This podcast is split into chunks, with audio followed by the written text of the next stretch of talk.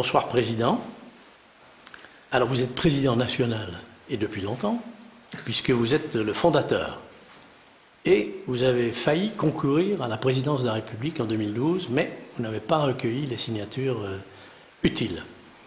Alors pourquoi êtes-vous aujourd'hui dans Lyon, à l'abbaye de Régny? Et pourquoi une abbaye? Ben, D'abord, c'est parce qu'il s'agit de la tenue de notre quatrième université d'automne. Nous, on l'a fait au début de l'automne, hein, à la différence des autres partis politiques. Donc, c'est la quatrième université d'automne.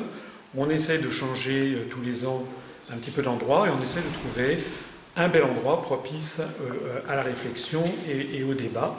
Euh, donc on a trouvé, l'année dernière c'était à Jonquière dans le Vaucluse, l'année d'avant c'était dans une ferme fortifiée à Tours, l'année encore avant c'était au bord du lac d'Annecy, cette année. C'est dans ce cadre propice à la méditation et à la réflexion de la vie cistercienne de Régny que nous avons élu domicile pour un, pour un week-end. Alors, Président, puisque vous êtes le fondateur, qu'est-ce qui vous a fondé à vous engager, comme vous l'avez fait, et sur quelles valeurs, quelles idées? Pourquoi, autrement dit, votre engagement politique? Ça nécessite peut-être que je dise un mot sur ce que j'ai fait auparavant, quelle a été ma carrière. Donc moi, j'ai fait une grande école de commerce, s'appelle HEC. Ensuite, j'ai vécu un petit peu au Japon. J'ai ensuite préparé le concours de l'École nationale d'administration et je suis sorti de l'ENA deuxième, ce qui m'a permis de prendre un grand corps de l'État qui est l'inspection générale des finances. J'ai ensuite travaillé dans le cadre de l'État et je suis comme un haut fonctionnaire euh, qui, qui réussit et j'ai été appelé en cabinet ministériel. Ce que j'ai découvert petit à petit, c'est que la France était lancée dans une perspective qui se terminerait un jour très très mal. Je veux dire par là qu'en réalité, sans que les Français ne s'en rendent compte, on leur a pris année après année, du moins traité après traité, on leur a pris leur pouvoir dans toute une série de domaines. De telle sorte qu'aujourd'hui, la France n'est plus dirigée par les gens que les Français élisent. Les Français, ils élisent un président de la République, ils élisent des députés, mais ces gens n'ont à peu près pas plus de pouvoir euh, que Mme Claire Chazal lorsqu'elle présentait le, journal de TF1 ou bien un, commandant de bord qui pilote un, Airbus pour faire Paris-New York. C'est-à-dire qu'il est obligé d'aller à New York. Oh, c'est les polytechniciens les énarques, c'est bien connu qui dirigent la France. Non, c'est pas du tout vrai. C'est pas les polytechniciens les énarques. Ah, une boutade. Non, mais ça c'est une vision polémique. Par exemple, euh, M. Sarkozy n'était ni polytechnicien ni énarque. Des juristes, euh, M. Fillon n'était ni polytechnicien ni énarque. Madame Morano n'est ni polytechnicienne ni énarque. Bon, donc. Euh, oui, mais vous dites que ce sont des politiques. oui, ce sont des responsables politiques, mais ce sont des responsables politiques qui ont été. C'est pas eux qui, qui, gouvernent. Non, ils ont été dépourvus, ils ont été. Ils n'ont plus les pouvoirs. Nous ne sommes plus dans la France de Charles de Gaulle de 1958, 62 ou 68. Nous avons maintenant des traités européens, et c'est ça que j'ai découvert au quotidien, qui ligotent la France dans tous les domaines. Alors, ça serait peut-être un peu fastidieux euh, peut-être là, dans une conversation comme celle-ci, d'égrener la liste des, articles des traités, mais quel que soit le domaine d'activité, en matière économique, en matière sociale, en matière monétaire, en matière de diplomatie, en matière militaire, en matière culturelle, en matière migratoire, etc., tout a été verrouillé par les traités européens, de telle sorte qu'actuellement, ceux qui dirigent vraiment la France sont des gens que les Français ne connaissent pas. Ce sont d'abord les commissaires européens à la Commission européenne les Français ne savent pas du tout qui c'est. D'ailleurs, ils s'en désintéressent. Deuxièmement, ce sont des responsables qui sont à la Banque Centrale Européenne à Francfort qui gèrent l'euro. Et troisièmement, eh bien, ce sont les dirigeants américains qui supervisent la, manœuvre, notamment dans, le cadre de l'OTAN, même si le siège de l'OTAN est à, Bruxelles, le poids des États-Unis y, est considérable. Voilà. Donc c'est la raison pour laquelle les Français ont ce sentiment extraordinairement désagréable. Ils votent à droite, ils votent à gauche. Et en définitive, ils constatent qu'ils ont la même politique. Pourquoi Nous, nous sommes le mouvement politique qui expliquons pourquoi? On explique, c'est parce qu'en fait, on fait, les Français votent désormais pour des gens qui n'ont plus de pouvoir, qui sont un petit peu des marionnettes, des marionnettes d'un système qui les dépasse. Et nous, ce que nous voulons, c'est rendre aux Français leur liberté. Vous savez ce que ça veut dire France? France, c'est le pays des hommes libres. Un Français, c'est un homme libre. Et c'est pas nouveau dans notre histoire, c'est arrivé plusieurs fois dans notre histoire nationale que les Français aient été dépouillés de leur souveraineté. Hein, euh, par exemple, en 1420, lorsque Charles VI signe le traité de Troyes, sous l'influence de sa femme Isabeau de Bavière, il décide de déshériter son propre fils, et il dit qu'à sa mort, eh bien, la, France euh, tombera dans l'escarcelle de l'Angleterre. Et on disait déjà à l'époque, Mais vous savez, la France est trop petite, etc. On nous a déjà le même coup que. Elle était très petite, il faut dire. Oui, mais il y avait la Bourgogne. Euh, oui, bon. il n'en demeure pas moins. Il n'en demeure pas moins que c'est là où il y a eu l'épisode de Jeanne d'Arc et qui a renversé l'histoire de France, et on s'est aperçu que la France eh bien, pouvait se redresser. Alors des épisodes comme ça, je, citais 1420, il y a l'épisode de la fronde lorsque Charles-Louis XIV était, tout petit, euh, vous avez euh, l'épisode de, comment dirais-je, de 1870, après la, chute du Second Empire, euh, de 1815, avant la chute de Napoléon Ier, 1870, la chute de Napoléon III, 1940, c'est arrivé dans notre histoire nationale que les Français, momentanément, aient perdu leur pouvoir. Nous, nous analysons ça de la même façon. Alors évidemment, c'est différent, chaque époque a ses particularités, mais chaque époque présente aussi des points communs, et nous, nous considérons qu'actuellement, le problème numéro un de la France, c'est que les Français ne, dirigent plus leur propre pays et ne décident plus de ce qu'ils veulent. Donc pour vous, ce n'est pas les, les, réfugiés, les immigrés, les migrations massives, euh, c'est pas ça. Le problème numéro un, c'est la liberté de de pouvoir décider de son destin, c'est ça? Voilà. Euh, bien entendu que les questions migratoires, c'est un sujet qui préoccupe légitimement les, Français. Mais nous, le mouvement politique que j'ai créé n'est pas du tout un mouvement qui se complaît dans ce genre de choses, ni un mouvement d'extrême droite. Vous savez, en France, je crois qu'il y a 75% ou 70% des Français qui ont au moins un grand-parent d'origine étrangère.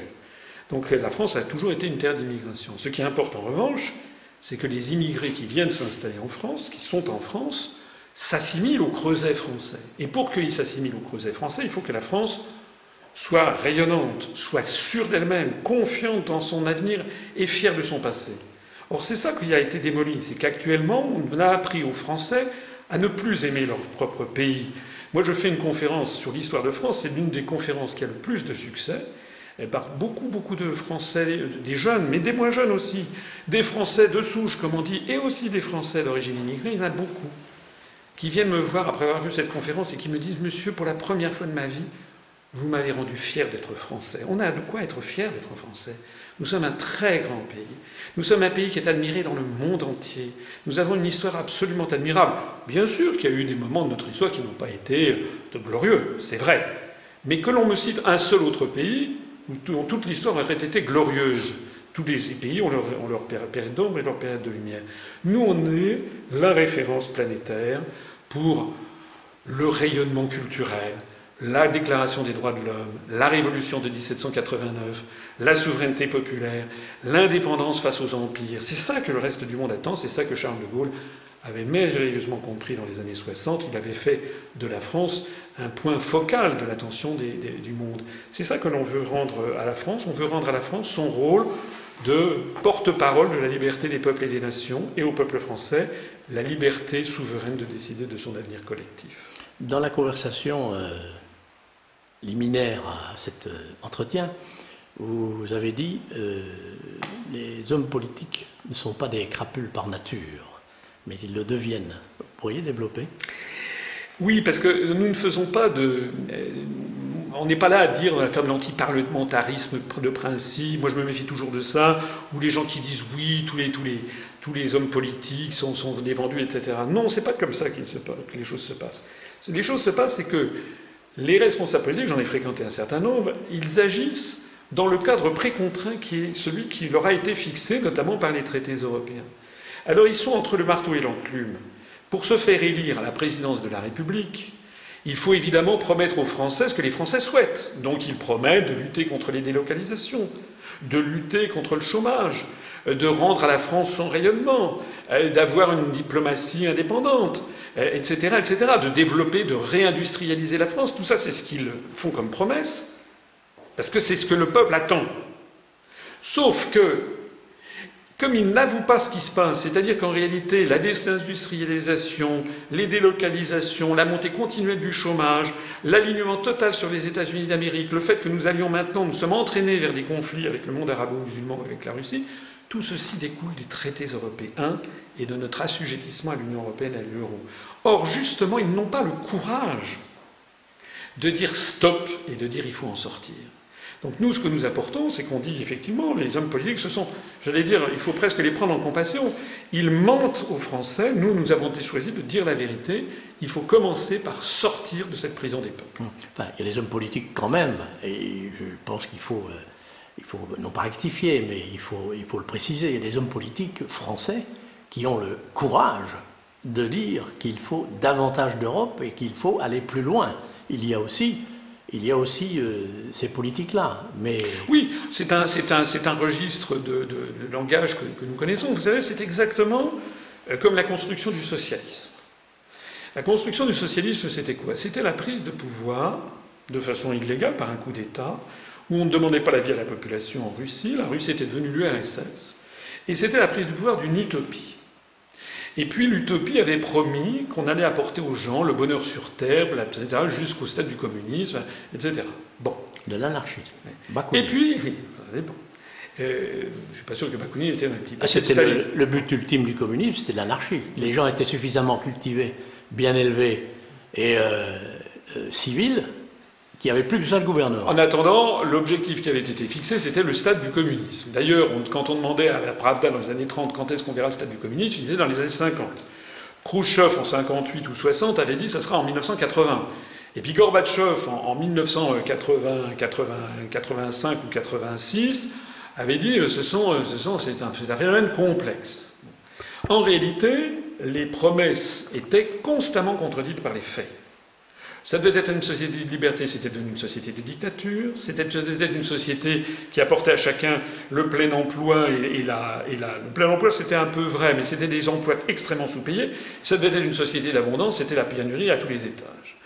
Donc, qu'est-ce que disaient à ce moment-là les partisans de ce régime? Ils disaient c'est pas parce que c'est pas à cause du socialisme, c'est parce qu'il n'y a pas assez de socialisme. Donc ça, c'est un raisonnement, c'est répertorié dans l'histoire des idées, c'est ce qu'on appelle un raisonnement dogmatique. Un raisonnement dogmatique, c'est quelqu'un qui a un dogme, qui n'en démord pas, et quand les faits sont contraires à ce qu'il avait prévu, il dit, il, incrimine les faits. Il dit oui, mais euh, c'est pas comme ça. D'abord, il est tenté de truquer les statistiques. C'est d'ailleurs ce qui se passe en France. On truque les statistiques du chômage. Hein, on, truque on essaie de truquer les statistiques de la croissance parce que les résultats ne sont pas au rendez-vous. C'est ce qu'avait fait, c'est ce qui était passé en URSS et dans tous les pays communistes. Donc on truque les faits, et puis on les réinterprète en disant justement le dogme, le dogme ne peut pas se tromper. Ce qu'a inventé l'Occident, une des grandes choses qui ont inventé les civilisations de l'Europe, c'est justement l'esprit scientifique à partir du XVIe siècle, XVIIe siècle. C'est-à-dire que les faits ont toujours raison. Nous, nous partons du fait que les faits ont toujours raison. Ça fait maintenant plus de 50 ans, ça fait 58 ans depuis le traité de Rome, que l'on a promis aux Français et au peuple d'Europe qu'on allait aller vers le bonheur, etc. On assiste à un effondrement dans tous les domaines. Il n'y a pas un seul secteur d'activité où l'on est. Excusez-moi, je me permets de vous couper, parce que oui, je, vous suis bien, mais tout de même, après la guerre, il y a eu un fantastique mouvement de. Une volonté de reconstruire, de revivre, de faire des choses, d'innover. Il y a eu beaucoup de choses de faites, donc c'était pas si négatif que ça. Oh, mais ça n'a rien à voir avec l'Europe. Et l'Europe, l'Europe y a participé. Euh, de manière fondamentale. Ben, monnaie, euh, l'Europe agricole, ne pas me dire que ça n'a pas servi la France. Attendez, attendez. Soyons très précis, il faut être très précis. Euh, le traité de Rome date de 1957. Oui. Déjà entre 1945 et 1957, vous ne pouvez pas attribuer à l'Europe quelque, quelque chose puisqu'elle n'existait pas. Je vous ferai d'ailleurs remarquer au passage que les gens qui disent l'Europe c'est la paix se trompent ou mentent délibérément, puisque il y a eu euh, le blocus de Berlin en 1948. Euh, il y a eu euh, la, crise de Berlin en 1953. Il y a eu la révolution à, Budapest en 1956. Tout ça aurait pu dégénérer en conflit planétaire. Et c'est pas grâce à l'Europe. L'Europe n'existait pas, ça date de 57. Donc pourquoi? C'était parce qu'il y avait l'équilibre de la terreur entre l'OTAN et le pacte de Varsovie. Ensuite, ensuite, vous avez raison qu'au début des années 60, petit à petit, les choses ont augmenté. Mais, parce que, mais pourquoi? À l'époque, c'était l'Europe des six. De Gaulle, qui pesait de tout son poids, avait bien compris, d'ailleurs, dans une célèbre conférence de presse du 15 mai 1962, il avait dénoncé le fédérateur extérieur qui se cachait derrière l'Europe, c'est-à-dire il avait dénoncé implicitement les États-Unis d'Amérique. Aussitôt, il y avait les quatre ministres NRP du gouvernement qui avaient démissionné, donc il s'était rendu compte qu'il n'avait pas les moyens de sortir de ce traité de Rome, qu'il n'avait d'ailleurs pas signé, puisque ça avait été signé en 1957, un an avant qu'il revienne au pouvoir. Donc pendant les années 60, De Gaulle, faisant contre mauvaise fortune bon cœur, a obtenu des Allemands qu'ils financent en gros la modernisation de l'agriculture française, c'est ce qu'on a appelé la politique agricole commune. Mais c'était les années 60. Maintenant nous sommes en 2015. Donc il y a beaucoup de Français qui sont restés notamment dans le monde agricole, qui sont restés sur l'idée que finalement euh, l'Europe nous finance. Mais non, Ça fait belle lurette, ça fait maintenant plus de 30 ans que la France est devenue contributrice nette. Pour fixer les idées, chaque année, nous donnons à peu près 22, 23 ou 24 milliards d'euros à la Commission européenne, qui nous en restitue en gros 14 milliards, c'est-à-dire que chaque année, on laisse 8 à, 8 à 9 milliards d'euros à l'Europe.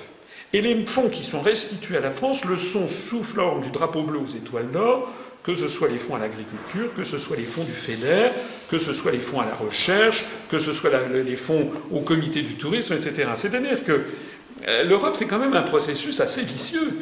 C'est comme si, pendant que vous me filmez, je vous prenais de l'argent dans votre portefeuille sans que vous vous en rendiez compte, et puis qu'à la fin de cette émission, je vous ai piqué 100 euros sans que vous le sachiez, et je vous en redonne 60 en vous disant maintenant, cher monsieur, vous allez changer tout, ce qui ne me plaît pas dans votre domicile.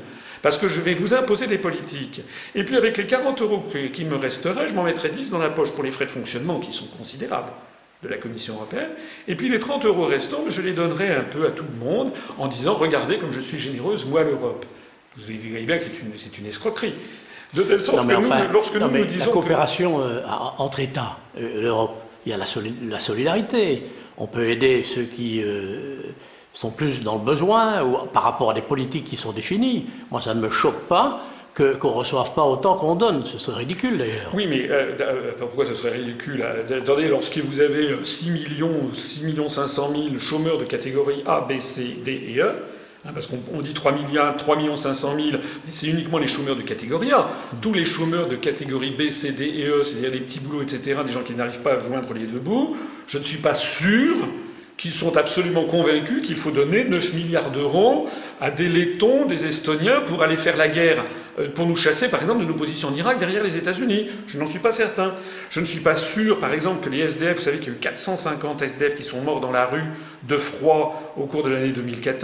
qu'il y a eu 450 SDF qui sont morts dans la rue de froid au cours de l'année 2014. Je ne suis pas sûr qu'ils trouvent parfaitement naturel euh, que, il y a un proverbe en français qui dit charité bien ordonnée commence par soi-même. Par ailleurs, nous ne sommes pas du tout pour un refermement de la France sur elle-même. Nous voulons sortir de l'Union européenne et de l'euro, et ainsi que de l'OTAN. Je vous ferai remarquer que cette idée, qui, quand j'ai créé ce mouvement politique il y a quelques années, les gens disaient mais il est fou. Mais maintenant, il suffit de regarder, c'est ce qu'a annoncé Sa Majesté Elisabeth II le 29 mai dernier depuis, la Chambre des communes, dans le discours du trône. Elle a annoncé un référendum demandé par le Premier ministre Cameron sur la sortie du Royaume-Uni de l'Union européenne. Je vous ferai remarquer que le, Royaume-Uni n'est pas un pays de, dingue, c'est au contraire le pays qui, en Europe historiquement, a été le porte-parole des libertés individuelles depuis la, Magna Carta, c'est-à-dire depuis le, XIIIe siècle. Donc notre idée, elle est partagée euh, euh, au Royaume-Uni, il y a une pétition citoyenne en Autriche qui demande un référendum, maintenant c'est au, tour de la, République tchèque. Donc le moins que l'on puisse dire, c'est qu'il faut qu'on en débatte. Moi je suis tout à fait prêt au débat. Je remercie au CRTV d'ailleurs de me donner l'occasion et de donner l'occasion à Charles-Henri Gallois, notre tête de liste pour les élections régionales, de s'exprimer parce que nous ne demandons qu'une seule chose, c'est de débattre devant les Français où qu'on leur explique les avantages et les inconvénients.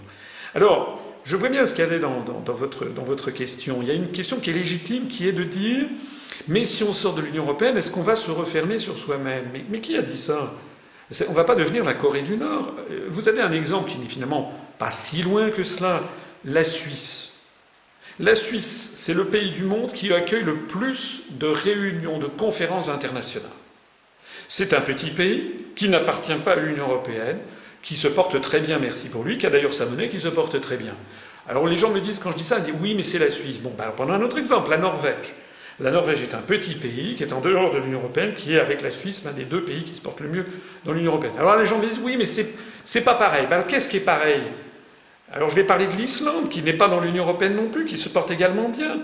Donc qu'est-ce que c'est que cette histoire? Nous avons des pays, des exemples de pays autour de nous qui sont ouverts sur le monde et qui, pour autant, ne sont pas dans l'Union européenne. D'ailleurs, je vais vous signaler quelque chose. Il y a quand même des millions de Français qui se rappellent ce qu'était la France du temps de Charles de Gaulle, du temps de Georges Pompidou, du temps de Valéry Giscard d'Estaing et même du temps de François Mitterrand dans les débuts, avant le traité de Maastricht, la France n'était pas fermée sur elle-même. Qu'est-ce que c'est que cette histoire? Je vais vous dire encore mieux. Est-ce que vous savez qu'il y a 400 000 Français de vivant sur la République française qui ne sont pas dans l'Union européenne Ce sont les habitants de Polynésie française, de Nouvelle-Calédonie et de Wallis et Futuna. Et je vais même encore vous dire mieux.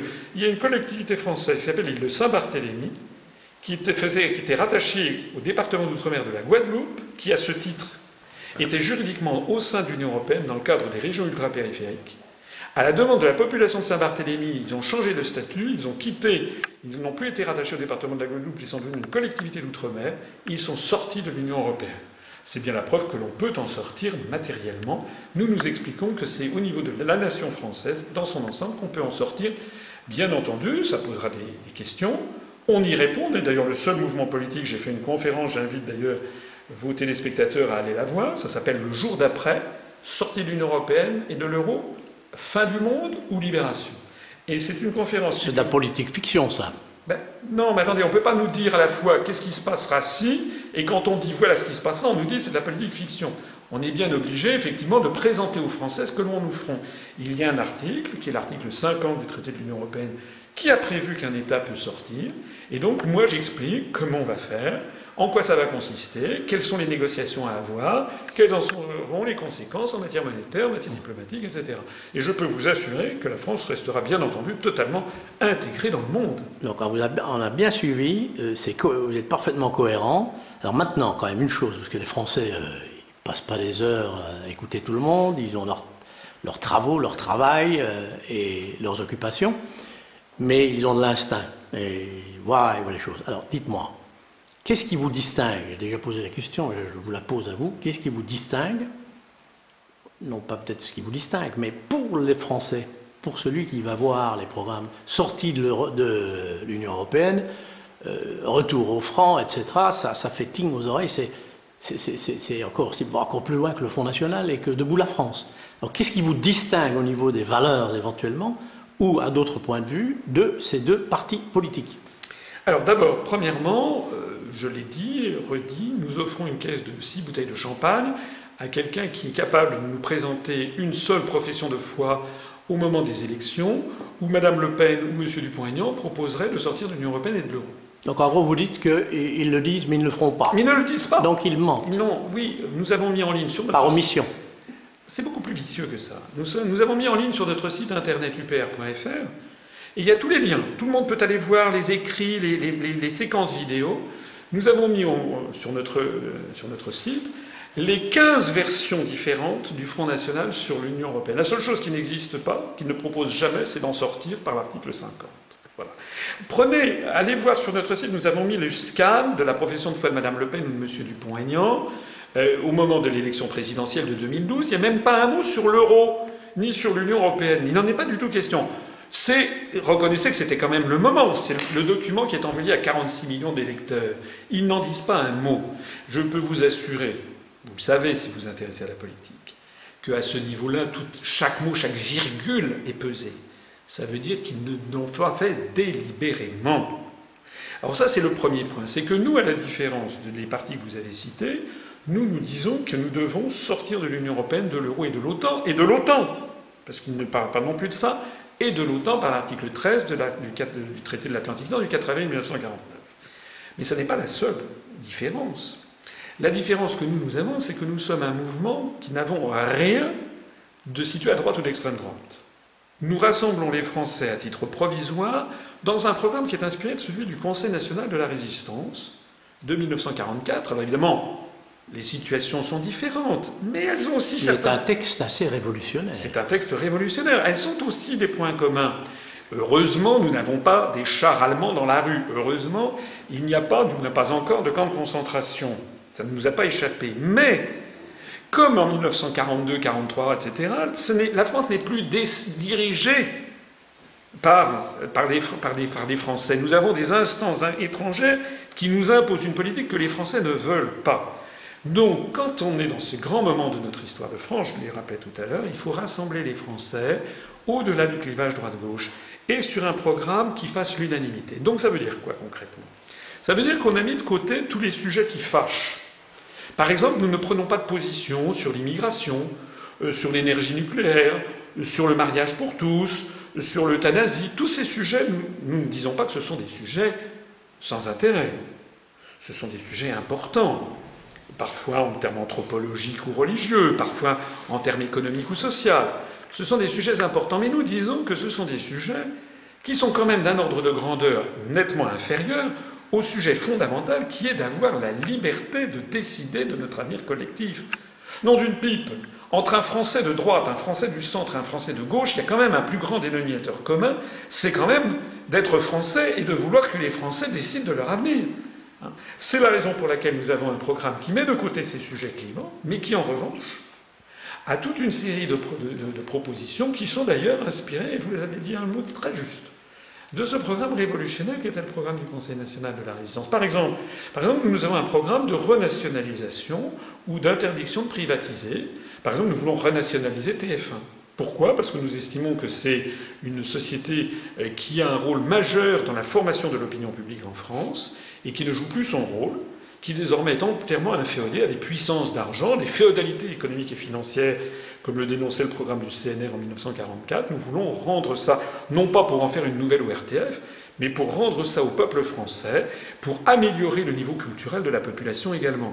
Mais nous voulons par exemple interdire la privatisation ou renationaliser EDF, GDF, la SNCF, la RATP, tous les réseaux d'adduction d'eau et, toutes les autoroutes, Télédiffusion de France et... c'est assez gaulliste, ça, c'est assez gaullien.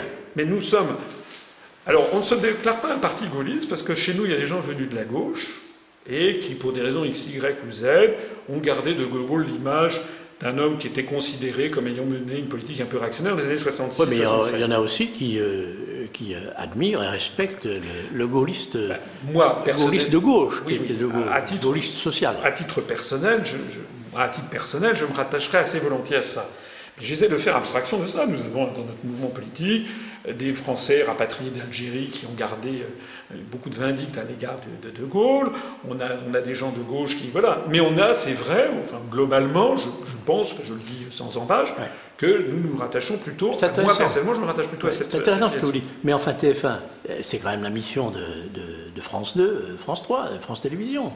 Et pourquoi. Eh bien, d'abord, pourquoi est-ce que TF1. Pourquoi TF1, quoi? Puisqu'il y a d'autres chaînes qui sont. Eh ben, pourquoi TF1 parce, que TF1 a la plus grande audience. Parce que euh, rien n'empêche d'avoir de la concurrence entre les chaînes publiques. D'ailleurs, il ne s'agit pas de tout nationaliser. Nous ne touchons pas à, comment dirais-je, à M6, on ne touche pas à BFM TV, on ne touche pas à iTélé, on ne touche pas à tout ça. Il y a beaucoup d'autres chaînes. Mais ce que nous savons, nous, c'est que la première chaîne de télévision a un rôle tout à fait déterminant dans la formation de l'opinion publique. Et ce que nous, nous voulons aussi, c'est un vrai combat culturel que nous menons également c'est que nous voulons que les, Français se réapproprient d'abord leur histoire, leur patrimoine culturel, ça c'est le premier point, et aussi s'ouvrent sur le monde. Mais le monde, ce n'est pas les États-Unis d'Amérique. Les États-Unis d'Amérique, c'est une partie du monde, mais actuellement, nous sommes submergés par les productions audiovisuelles américaines. Aucun peuple ne le tolérait. Est-ce que vous imaginez, vous savez qu'en France, si vous baladez sur une autoroute à, 2 h du matin, vous, appelez les, chaînes de radio, de la bande FM, vous avez dans 9 cas sur 10 que des, que des chansons en américain. Il faut peut-être aller sur Chante France pour de temps en temps avoir, euh, ou Radio Nostalgie pour avoir des chansons en français. Tout le reste, c'est des chansons en américain. Bon, sauf quelques radios communautaires comme Radio Orient, etc. Est-ce que vous imaginez ce que, penserait l'Américain moyen si 98% de ces radios faisaient des chansons en français Posez la question, ça vous fait sourire, mais c'est y répondre. Donc, nous, ce que nous voulons, c'est pas du tout de refermer sur, sur soi-même. Moi, j'ai j'ai vécu au Japon, je parle le japonais, j'ai été dans 90 pays du monde. J'ai été au cabinet du ministre des Affaires étrangères dans les années 90.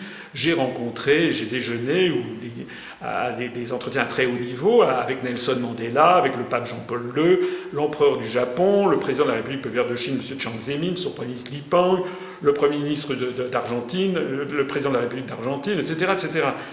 Je ne dis pas ça pour me vanter, je dis simplement que je suis quelqu'un, nous sommes des gens ouverts sur le monde. Dans notre mouvement politique, on a une particularité. Il y a plus de 6,3% de nos adhérents qui sont des jeunes Français expatriés vivant dans 78 pays du monde. Ils sont les premiers à être ouverts sur le monde. Et ils constatent quoi? Ils constatent que la voix de la France, l'image de la France est en train de disparaître à tout à l'heure. Il constate que dans le monde d'aujourd'hui, dans cette fameuse mondialisation, ceux qui réussissent n'appliquent absolument pas les mêmes, les mêmes, règles et les mêmes préceptes que ce que nous, on nous dit de, faire.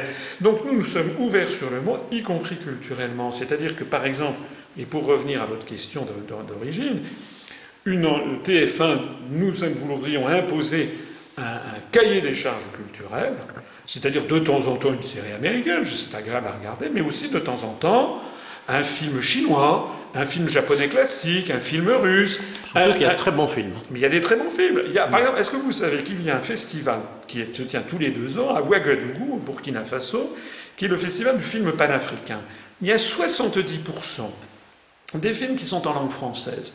Ils n'ont pas la palme d'or, ils ont les talons d'or de Yenengu. Et la dernière fois que ça s'est tenu, c'est un film franco-sénégalais qui a été primé, qui est un très beau film. Mais il n'a aucun réseau de distribution en France, sauf dans une vague salle de cinéma du quartier latin. Et pourquoi ça? En revanche, le film américain de Deauville, on en entend parler constamment pendant, pendant 15 jours.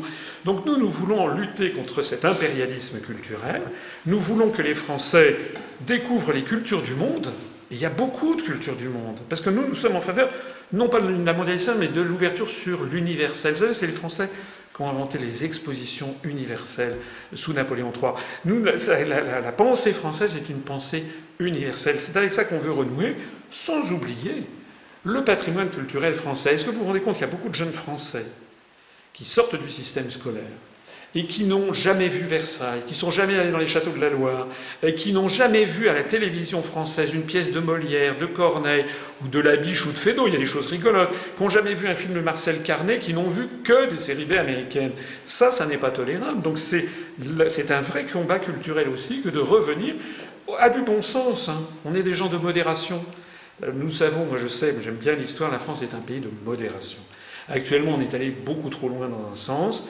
On est beaucoup trop aligné sur les États-Unis d'Amérique. Il faut que les Français redeviennent ce qu'ils ont toujours été, un peuple libre, souverain, ouvert sur le reste du monde, différent du monde anglo-saxon, présentant au reste du monde une autre vision du monde que la vision étroitement marchande et volontiers racialiste du modèle anglo-saxon. Merci Président. Une ultime euh, petite question. Euh, revenons non pas sur Terre, mais demain, revenons à, à, cette université d'automne, des premiers jours d'automne, euh, il y a un, ex-ambassadeur, je crois, russe, qui euh, se produit dans un atelier euh, agriculture. Non, c'est pas tout à fait. Pas tout à fait ça. On a, on a comment pourquoi bah, Nos tables rondes, enfin nos, nos, universités sont toujours structurées en trois, en trois parties. Euh, on l'a déjà fait les années antérieures. Le vendredi, c'est une réunion de notre instance de direction du Conseil national avec tous les délégués départementaux et régionaux et le bureau national. Le samedi est consacré à des tables rondes ouvertes au public pour les faire réfléchir. Et ça se clôture par le discours de rentrée politique que je prononce, et puis accessoirement par une petite tombola avec des objets historiques. Et puis le dernier jour, le dimanche, c'est des ateliers de travail, notamment de travail militant pour nos, pour nos adhérents et militants. Voilà. Alors, la journée du samedi, pour ne pas déroger à la règle, elle est divisée. Le matin, nous aurons un atelier consacré euh, à, l'avenir du monde rural. Hum. Et dans un, dans un département comme Lyon, euh, les agriculteurs y connaissent, ils se posent des questions, c'est le moins qu'on puisse dire. Donc l'avenir du monde rural, nous aurons notamment un, maire de Lyon, président d'une communauté de communes qui va, qui va venir, un représentant de la FDSEA du Haut-Rhin qui va venir, un agriculteur euh, du, centre Val-de-Loire, de, l'Eure-et-Loire qui va venir. Donc ça, ça va être un débat sur les questions concernant à la fois l'avenir du monde rural, de l'agriculture, les réformes dans le cadre de la loi NOTRe, vous savez, les réformes territoriales, l'avenir des petites communes. Nous, nous nous battons par exemple contre la suppression des petites communes et encore plus contre la suppression des départements. Et l'après-midi, alors c'est là où effectivement nous allons ouvrir sur le monde, nous allons avoir une grande table ronde avec non pas un ancien ambassadeur, mais le numéro 2 de l'ambassade de Russie actuellement en exercice en France, qui est Alexei Nikolaevich Kowalski. C'est quoi un numéro 2 Donc c'est pas l'ambassadeur C'est pas l'ambassadeur, mais c'est le conseiller politique. D'accord. Donc c'est quelqu'un, dans l'ambassade, il y a il y a quand même beaucoup de gens, donc c'est quelqu'un qui est le conseiller politique, c'est une reconnaissance quand même du rôle de notre mouvement politique, c'est très rare. Hein je ne crois pas avoir vu que les universités d'été euh, euh, du, Parti socialiste, des républicains, euh, du PS, du Front national, du Front de gauche aient jamais reçu quelqu'un de ce niveau. Nous avons affaire quand même à la deuxième puissance mondiale. Donc nous avons ce monsieur qui vient, mais qui ne vient pas seul. Nous allons avoir également Diana Johnston, qui est une américaine, et qui est, proche d'intellectuels américains de gauche comme Noam Chomsky, William Bloom ou de Paul Craig Roberts, qui est un ancien sous-secrétaire au Trésor du, du gouvernement Reagan. nous avons également deux experts français russes, de, la Russie, pardon. Nous avons euh, comment s'appelle-t-il Xavier Moreau d'une part et Pierre Laurin d'autre part, qui est souvent invité d'ailleurs à, la télévision ou à la radio. Et, puis nous avons une personne un peu issue de la société civile russo-française, euh, qui est Alessia Miloradovitch, qui est pour la petite histoire la descendante directe de l'un des grands généraux russes qui s'est battu contre Napoléon à Borodino et dans la, dans la bataille de Russie, et qui ensuite, son, l'histoire de sa famille est extraordinaire. Ils ont été euh, exilés euh, après tous les bolcheviks, réhabilités euh, sous Staline, etc. Donc on va avoir un panel de gens qui vont traiter du sujet que faire pour améliorer les relations franco-russes. Parce que c'est très grave hein, ce qui se passe.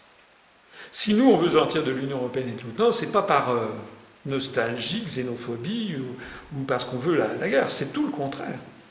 C'est parce que c'est en train de se passer actuellement, c'est que la France est en train de lancer dans un engrenage un peu comparable à ce qui nous a mené à 1914, parce que rappelez-vous, hein, pourquoi il y a eu la guerre de 14 C'est parce qu'on avait fait des alliances pour assurer la paix.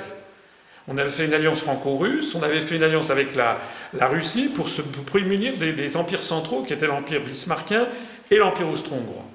Et tout ceci, à partir de l'attentat de Sarajevo, ça nous a entraîné, Jaurès dit arrêtez, arrêtez, ça nous a entraîné mécaniquement dans un, dans un mécanisme vers la guerre.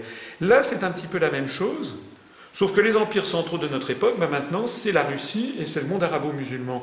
Et donc, nous, nous disons, il faut faire, d'ailleurs ce qu'avaient fait très justement Jacques Chirac et, et Dominique de Villepin en 2003, ils avaient refusé de s'associer à la guerre en Irak, refusé de s'associer aux États-Unis et à l'Union européenne pour aller se livrer à la guerre en Irak, lancé d'ailleurs, on le sait maintenant, pour des faux motifs.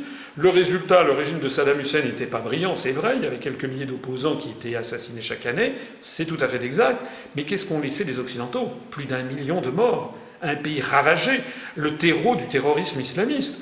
Et c'est pareil en Afghanistan, en Syrie, au Soudan, en Libye, etc. Et maintenant en Ukraine. Donc nous, nous faisons ça, et c'est très important cette table ronde. Je crois qu'elle vraiment, elle tombe à point nommé, parce qu'elle va permettre d'essayer de nouer des ponts à notre niveau, bien entendu, pour dire, mais attendez, les Russes, les Arabes, les Chinois, les Japonais, etc., ce sont nos semblables. Donc si on veut de la paix du monde, il faut arrêter d'avoir cette logique de bloc qui se monte le bourrichon avec une désinformation massive, pour quand même le dire, et essayer de renouer des relations avec ces pays dont nous sommes finalement euh, si proches est tellement proche d'ailleurs, et vous pourrez le dire à, votre invité euh, russe, je crois, si j'ai bien compris, que le maréchal Davout, qui était le grand stratège de Napoléon, et qui n'a pas fait Waterloo, ben, on dit que c'est parce qu'il n'a pas fait Waterloo, n'était pas là que euh, qu'on a perdu, que les Français ont perdu. Il est Auxerrois. Ah. Et il a sa statue. À Auxerre. À Auxerre, boulevard euh, pour la belle, le maréchal Davout. Et dans un cimetière, non loin de là, cimetière du Nant, il y a la tombe, enfin qui est plus qu'une tombe d'ailleurs, c'est assez majestueux, du capitaine Coignet, qui a fait toutes les campagnes de Napoléon, qui est mort très très vieux, et qui a survécu, on se demande comment. ça c'est pour la petite histoire. Merci Président, c'était très intéressant. Ça vous a intéressé? Oui. Merci.